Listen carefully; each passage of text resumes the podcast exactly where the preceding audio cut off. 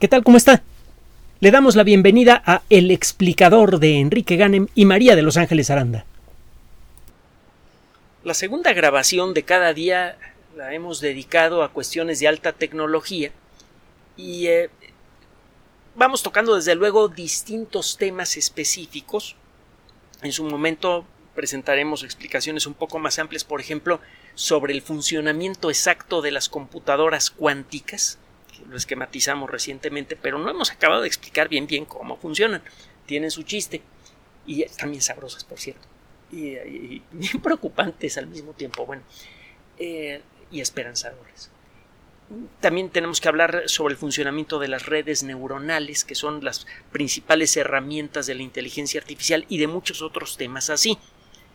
El día de hoy vamos a platicar de un desarrollo tecnológico simple que en principio no es de alta tecnología o cuando menos eso parece, pero que podría producir cambios importantísimos en nuestro estilo de vida a partir de ya. Todo depende de qué tan rápidamente se disperse este desarrollo en la sociedad. hace ya algunos añitos, en 1985, apareció el primer circuito electrónico realmente avanzado para microcomputadoras. Aquellos de ustedes que han desarrollado eh, alguna experiencia en el mundo de la computación se acordarán probablemente de las primeras computadoras personales que comenzaron a salir a finales de la década de los 70, principio de la década de los 80.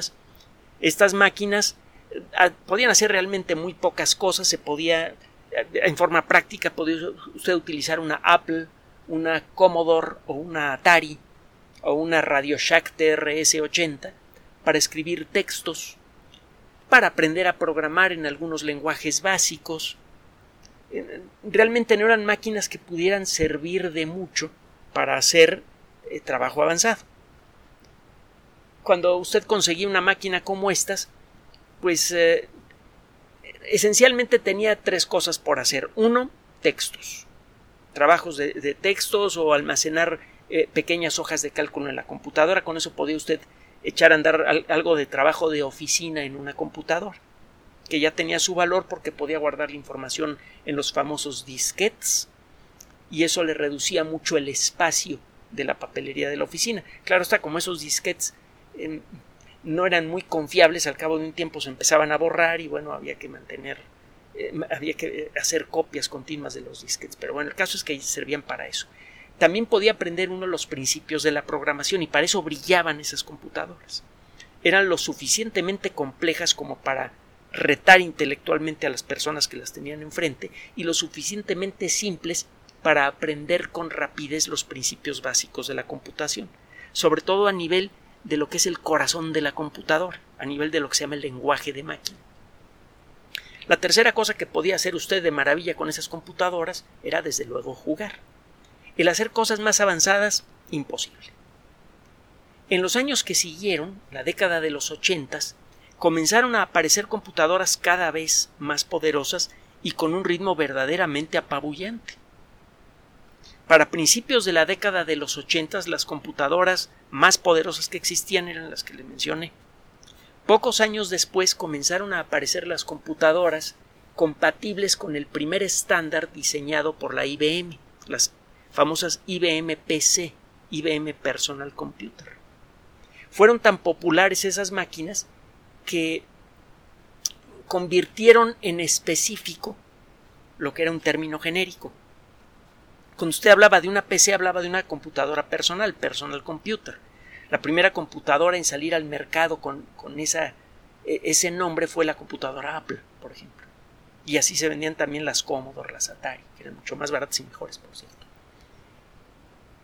La IBM PC, que apareció en la primera mitad de la década de los 80, era tan buena, tan poderosa, mejoraba tanto la capacidad de las computadoras personales, que todo mundo empezó a utilizar el término PC para referirse a ellas.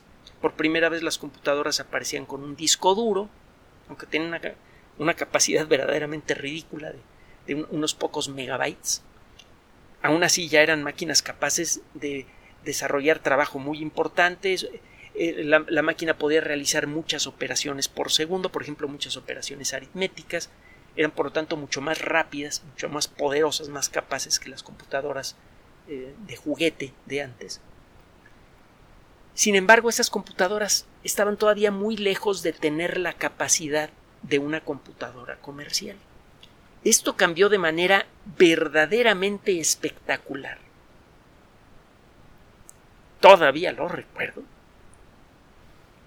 Cuando apareció en 1985 un circuito electrónico fabricado por la empresa Intel que se llama 80386. Todavía tengo, por cierto, el, tablero eh, básico de, mi computadora 8386. Eh, eh, esas computadoras, por sus características, otro día nos metemos en lo que son las características de una computadora, que es eso de los 16 bits y los 32 bits y todo eso, y los 64 bits. Esa computadora, bueno, ese cerebro central, el 8386, era tan poderoso que le llamaban el VAX on a chip. La computadora VAX, VAX, fue un verdadero monstruo que apareció en, eh, la primera versión de la VAX apareció en 1977. Con el paso de los años aparecieron varios modelos. Era una máquina pequeña que en algunos de sus modelos cabía debajo de un escritorio. Yo conocí una máquina pequeña que siempre pensé que era la 760, era la 750, este que cabe perfectamente debajo de un escritorio.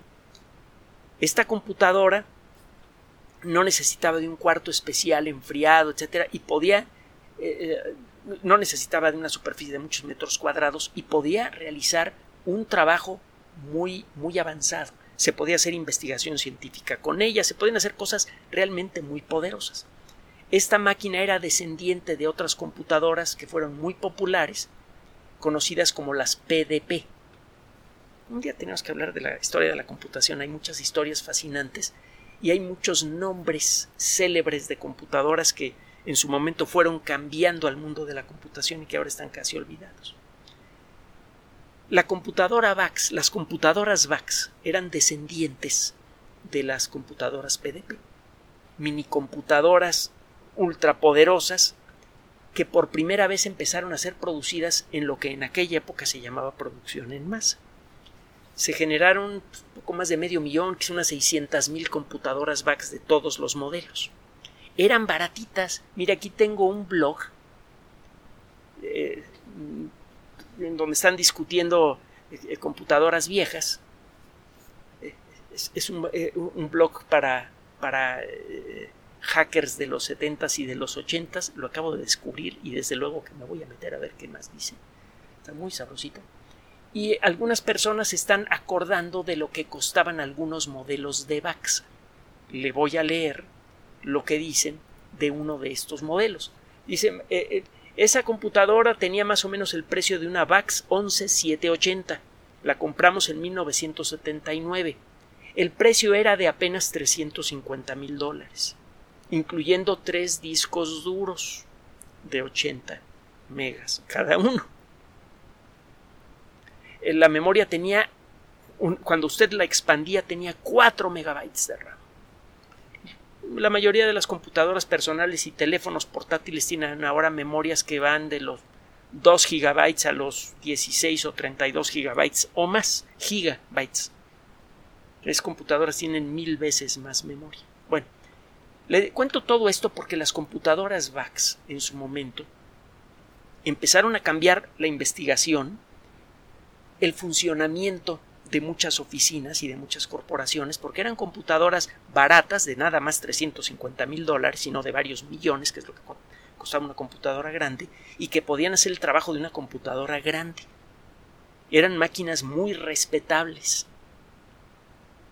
Pues bien, al poco tiempo de que aparecieron las VAX, aparece la computadora, aparece el cerebro central, el CPU, conocido como 80386.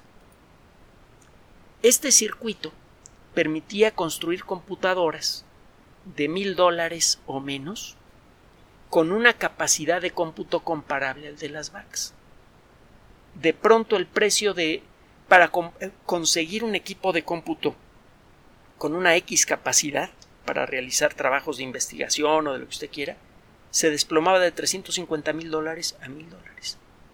De pronto, trabajando, eso sí, muy duro durante un buen tiempo y ahorrando y todo eso, usted podía comprarse una computadora así. Y eh, si usted tuvo contacto con una 386, eh, no me dejará mentir. Le daba a uno la sensación que se había comprado el equivalente a un automóvil de carreras. El activar una computadora 386 y ponerle el software apropiado, el sistema operativo Unix, que en aquella época todavía era muy popular, ahora fue barrido del mercado por completo por Linux, que es mucho mejor eh, si usted le ponía una computadora 386 Unix, esa computadora se convertía en un monstruo. Esa máquina de escritorio personal, con eh, las tarjetas apropiadas, podía darle servicio a 40 o 50 o más terminales. Es decir, que 40 o 50 personas podían hacer trabajo útil en una sola computadora de esas. A mí me tocó en su momento desarrollar un elemento crucial de software para una compañía que en aquella época era la que tenía más clientes para los famosos beepers. Eran estos aparatitos más o menos del tamaño de un teléfono celular que podían recibir mensajes de voz y más adelante mensajes de texto.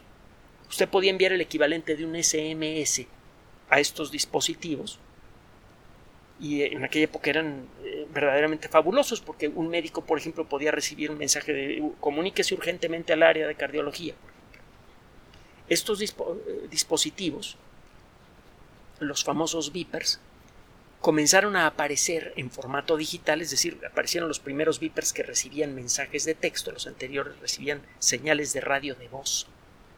Y estos beepers de texto no se podían conectar bien a los sistemas de cómputo y me tocó desarrollar el sistema que permitió esa conexión.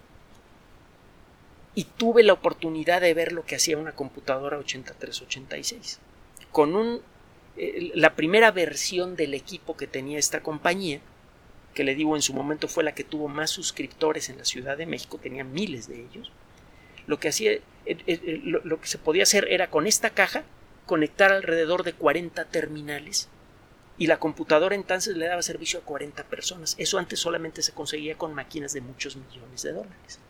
Ese era el poder de las computadoras 8386. Ahora, ¿por qué estoy presentándole como nuevo algo de la década de los ochentas? Ahí le va. Los procesadores centrales de las computadoras personales han crecido en capacidad en muchos millones de veces. En cualquier aspecto que quiera usted mencionar, velocidad, eh, capacidad para hacer operaciones aritméticas por segundo, la cantidad de memoria que puede usted asociarle a ese circuito central de proceso los circuitos centrales de proceso son el corazón de una computadora en la medida en la que crecen en poder estos circuitos centrales de proceso, la computadora entera crece en poder.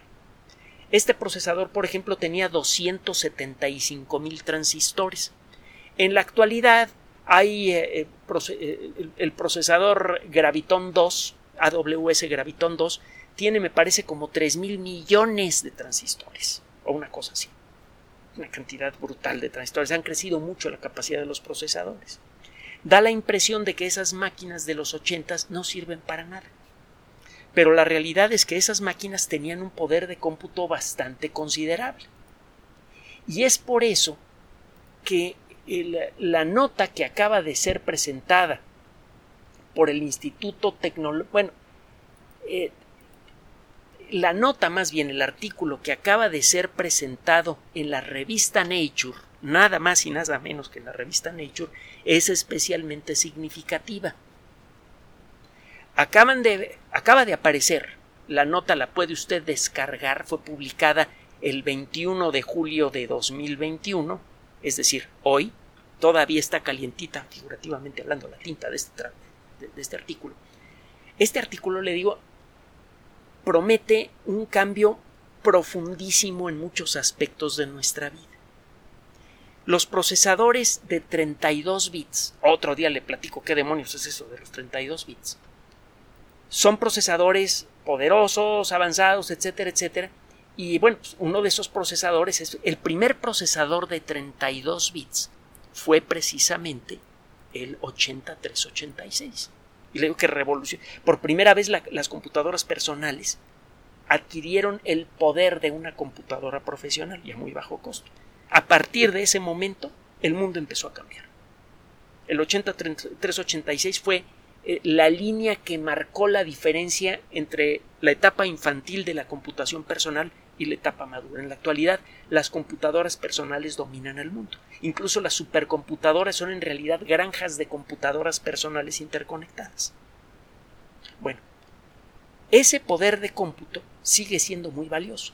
Si usted pudiera incorporar ese poder de cómputo en un horno de microondas, usted podría conseguir que ese horno de microondas cocine cualquier cosa con gran precisión. Usted sabe que es muy difícil, prácticamente imposible conseguir con un horno de microondas lo que hace usted con un horno convencional. Los hornos de microondas sirven no para cocinar eh, alimentos, sino más bien para calentarlos ese es el principal uso de los hornos de microondas. Y esto tiene que ver con el hecho de que los procesadores que controlan las microondas no son muy sofisticados, que digamos. Son cerebros electrónicos ridículamente simples. Lo mismo sucede, por ejemplo, con los refrigeradores. Los refrigeradores no pueden llevar un mejor control de la temperatura interna del refrigerador y reducir en mucho el costo de la electricidad porque aquellos refrigeradores que tienen circuitos electrónicos lo que tienen son cerebros electrónicos muy simples. El poner un procesador más poderoso resulta muy caro, o resultaba hasta hace poco. Cualquier cosa a la que le ponga usted un procesador electrónico puede adquirir características muy importantes. Por ejemplo, a la ropa que trae usted puesta si usted pudiera ponerle un microprocesador a la ropa y que ese microprocesador fuera flexible y lavable, pues eh, podría usted conseguir que la ropa, entre otras cosas, decida cuándo necesita lavarse y avisar. Podría usted controlar el color de la ropa. Podría usted evaluar el grado de sanitización de la ropa, si tiene o no bacterias que puedan eh, alterar su olor, su aspecto o generar alguna infección esos mismos microprocesadores en su ropa podrían analizar su sudor cuando hace ejercicio y evaluar la calidad del ejercicio que está usted haciendo. Podrían incluso detectar los, eh, eh, el inicio de enfermedades como diabetes o alguna cosa así a tiempo para hacer algo al respecto. Si usted tuviera una capacidad de cómputo poderosa en la ropa, podría conseguir eso. Si usted pudiera ponerle esa capacidad de cómputo en otros objetos, podría conseguir también cosas mm, eh, muy importantes y que al momento eh, eh, son inimaginables. Si usted le pone a un libro de papel un microprocesador de 32 bits con su memoria asociada, podría usted hacer notas de voz de las partes interesantes que le interesan del libro y el día que quiera abre usted el libro y puede escuchar sus notas de voz. No se acuerda de una cita o de un dato, lo graba cuando lo lee por primera vez y la siguiente vez que abre el libro puede preguntarle al libro en qué página se encuentra la cita que dice tal cosa. Y esa sería una de chorrocientas mil aplicaciones que podría tener un procesador inteligente, barato, flexible y transparente que pudiera usted colocar con facilidad en cualquier lugar. Ya existen circuitos electrónicos eh, muy flexibles pero todavía son caros y todavía no son muy flexibles que digamos. Ah, por cierto, le decía que el Gravitón 2 tiene como 3 mil millones, me falta un cerito, ¿eh? tiene 30 mil millones de transistores.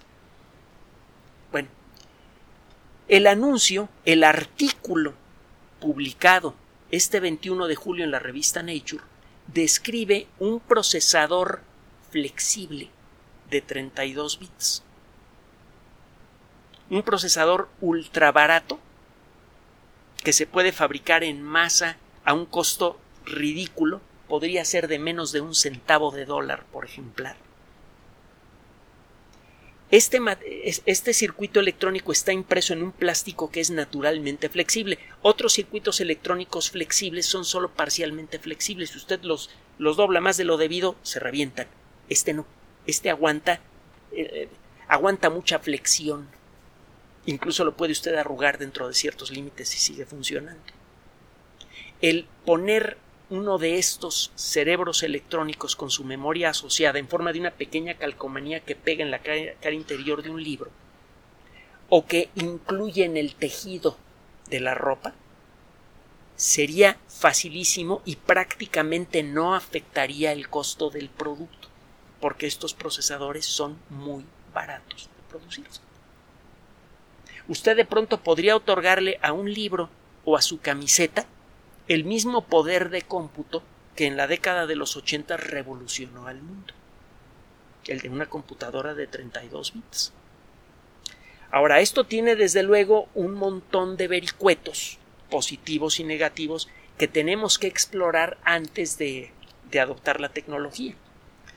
Simplemente piense en lo que ha sucedido con los teléfonos celulares, que son verdaderamente maravillosos. Puede usted hablar y ver la cara de una persona que está del otro lado del mundo tiene usted acceso a mapas mágicos que le dicen realmente cómo está el tráfico y que le, le dicen de viva voz cómo llegar a un lugar en el que nunca ha estado usted.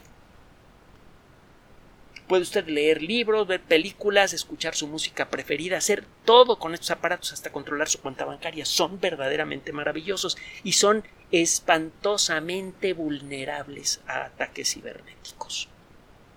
Hace poco veíamos algunas pláticas de un experto en, seguridad informática en España, Chema Alonso, búsquelo así en YouTube. Sus pláticas son muy interesantes y eh, conviene que esté usted consciente de cuáles son las limitaciones de seguridad que tienen los sistemas de cómputo en general y sobre todo los teléfonos celulares. Son facilísimos de atacar. Y acaba usted entregándole quién sabe a quién las claves de acceso al banco, eh, para aquellas personas que tienen cerraduras electrónicas, la, forma, eh, la clave de acceso para poder entrar a su casa, etcétera, etcétera, etcétera. Eh, hay, que, hay, que escuchar las, esas pláticas para darse una idea de lo frágil que es la tecnología de los teléfonos celulares en materia de seguridad. Y eso es consecuencia de que esa tecnología entró con demasiada rapidez a nuestra vida y no tuvimos tiempo de sentarnos a pensar qué peligros tenía. Esta cápsula no pretende ser muy larga, nada más pretende invitar, eh, invitarlo usted a invitarla, invitarlo a usted a pensar en lo que se nos viene encima. Esta tecnología es suficientemente capaz como para operar un sistema básico de inteligencia artificial. Los sistemas modernos de inteligencia artificial ya hacen cosas verdaderamente espectaculares pueden reconocer la voz de alguien, incluso algunos de ellos pueden sostener conversaciones con personas y usted no sabe que está hablando con una, con una máquina. En algunos casos, por ejemplo, y usted lo verá en las pláticas que le acabo de mencionar, usted puede sustituir la cara de una persona en una transmisión en vivo por Internet por la cara de otra, incluyendo los gestos. Entonces usted puede hacer que tal persona, la que usted quiera, hable por usted. Eh, su interlocutor va a pensar que está hablando con Pedro Pérez y no con usted. Pocas palabras. Estos sistemas de inteligencia artificial ya sabe para qué están siendo utilizados, reconocimiento facial, para hacer seguimiento estrecho de, de, todo mundo y mantenerlo controlado, etcétera, etcétera, etcétera. Eso podría ser realidad las peores fantasías de George Orwell en la novela 1984. Pues bien, un procesador de 32 bits no tiene la capacidad de operar muchos de los sistemas más avanzados de inteligencia artificial, pero sí puede operar varios de ellos. Si en la actualidad tenemos problemas de seguridad y de privacidad, porque nuestros teléfonos celulares eh, son, eh, tienen una seguridad muy frágil, tienen una capacidad de cómputo muy alta, muy grande, y eh, su seguridad es frágil, Imagínese lo que podría ocurrir si de pronto empieza usted a tener procesadores de 32 bits, los que revolucionaron al mundo inicialmente, en libros, en camisetas, en todos los dispositivos electrodomésticos, incluso en las paredes. Un circuito electrónico transparente, poderoso y de bajo costo podría tener 10.000 aplicaciones. Y el problema es que este circuito podría entrar en producción a gran escala en el corto plazo sin tiempo suficiente para sentarnos a evaluar cuestiones relacionadas con su seguridad. Dentro de poco, si esta tecnología se sigue desarrollando, vamos a poder ponerle inteligencia a casi cualquier cosa que pueda ver usted en su escritorio o en cualquier rincón de su casa. Y esto podría generar al mismo tiempo grandes avances en la estructura de nuestra sociedad, mejorar en mucho la calidad de vida de millones de personas, pero también podría servir para crear un verdadero infiernito en la Tierra. Como siempre, la diferencia entre uno y otro, entre un futuro u otro, está en la capacidad que tenga la colectividad de enterarse del potencial de esta tecnología para luego decidir cómo quiere la colectividad usar esa tecnología en favor de. Busque el artículo en la revista Nature, busque la historia del procesador 386, busque las pláticas de Chema Alonso y luego platicamos. Gracias por su atención. Además de nuestro sitio electrónico www.alexplicador.net, por sugerencia suya tenemos abierto un espacio en Patreon, el explicador Enrique Ganem, y en PayPal, el explicador patrocinio por los que gracias a su apoyo sostenemos este espacio. Puede usted descargar gratuitamente estos audios en formato MP3 en Spotify y en iTunes como El Explicador sitio oficial y en SoundCloud como El Explicador y con formato de video en YouTube en El Explicador sitio oficial. Recuerde nuestras redes sociales de siempre, Twitter Enrique-Ganem y en Facebook Enrique Ganem sitio oficial, El Explicador y los grupos que usted ya conoce. Finalmente, el explicador siempre somos María de Los Ángeles Aranda y Enrique Ganem. Gracias.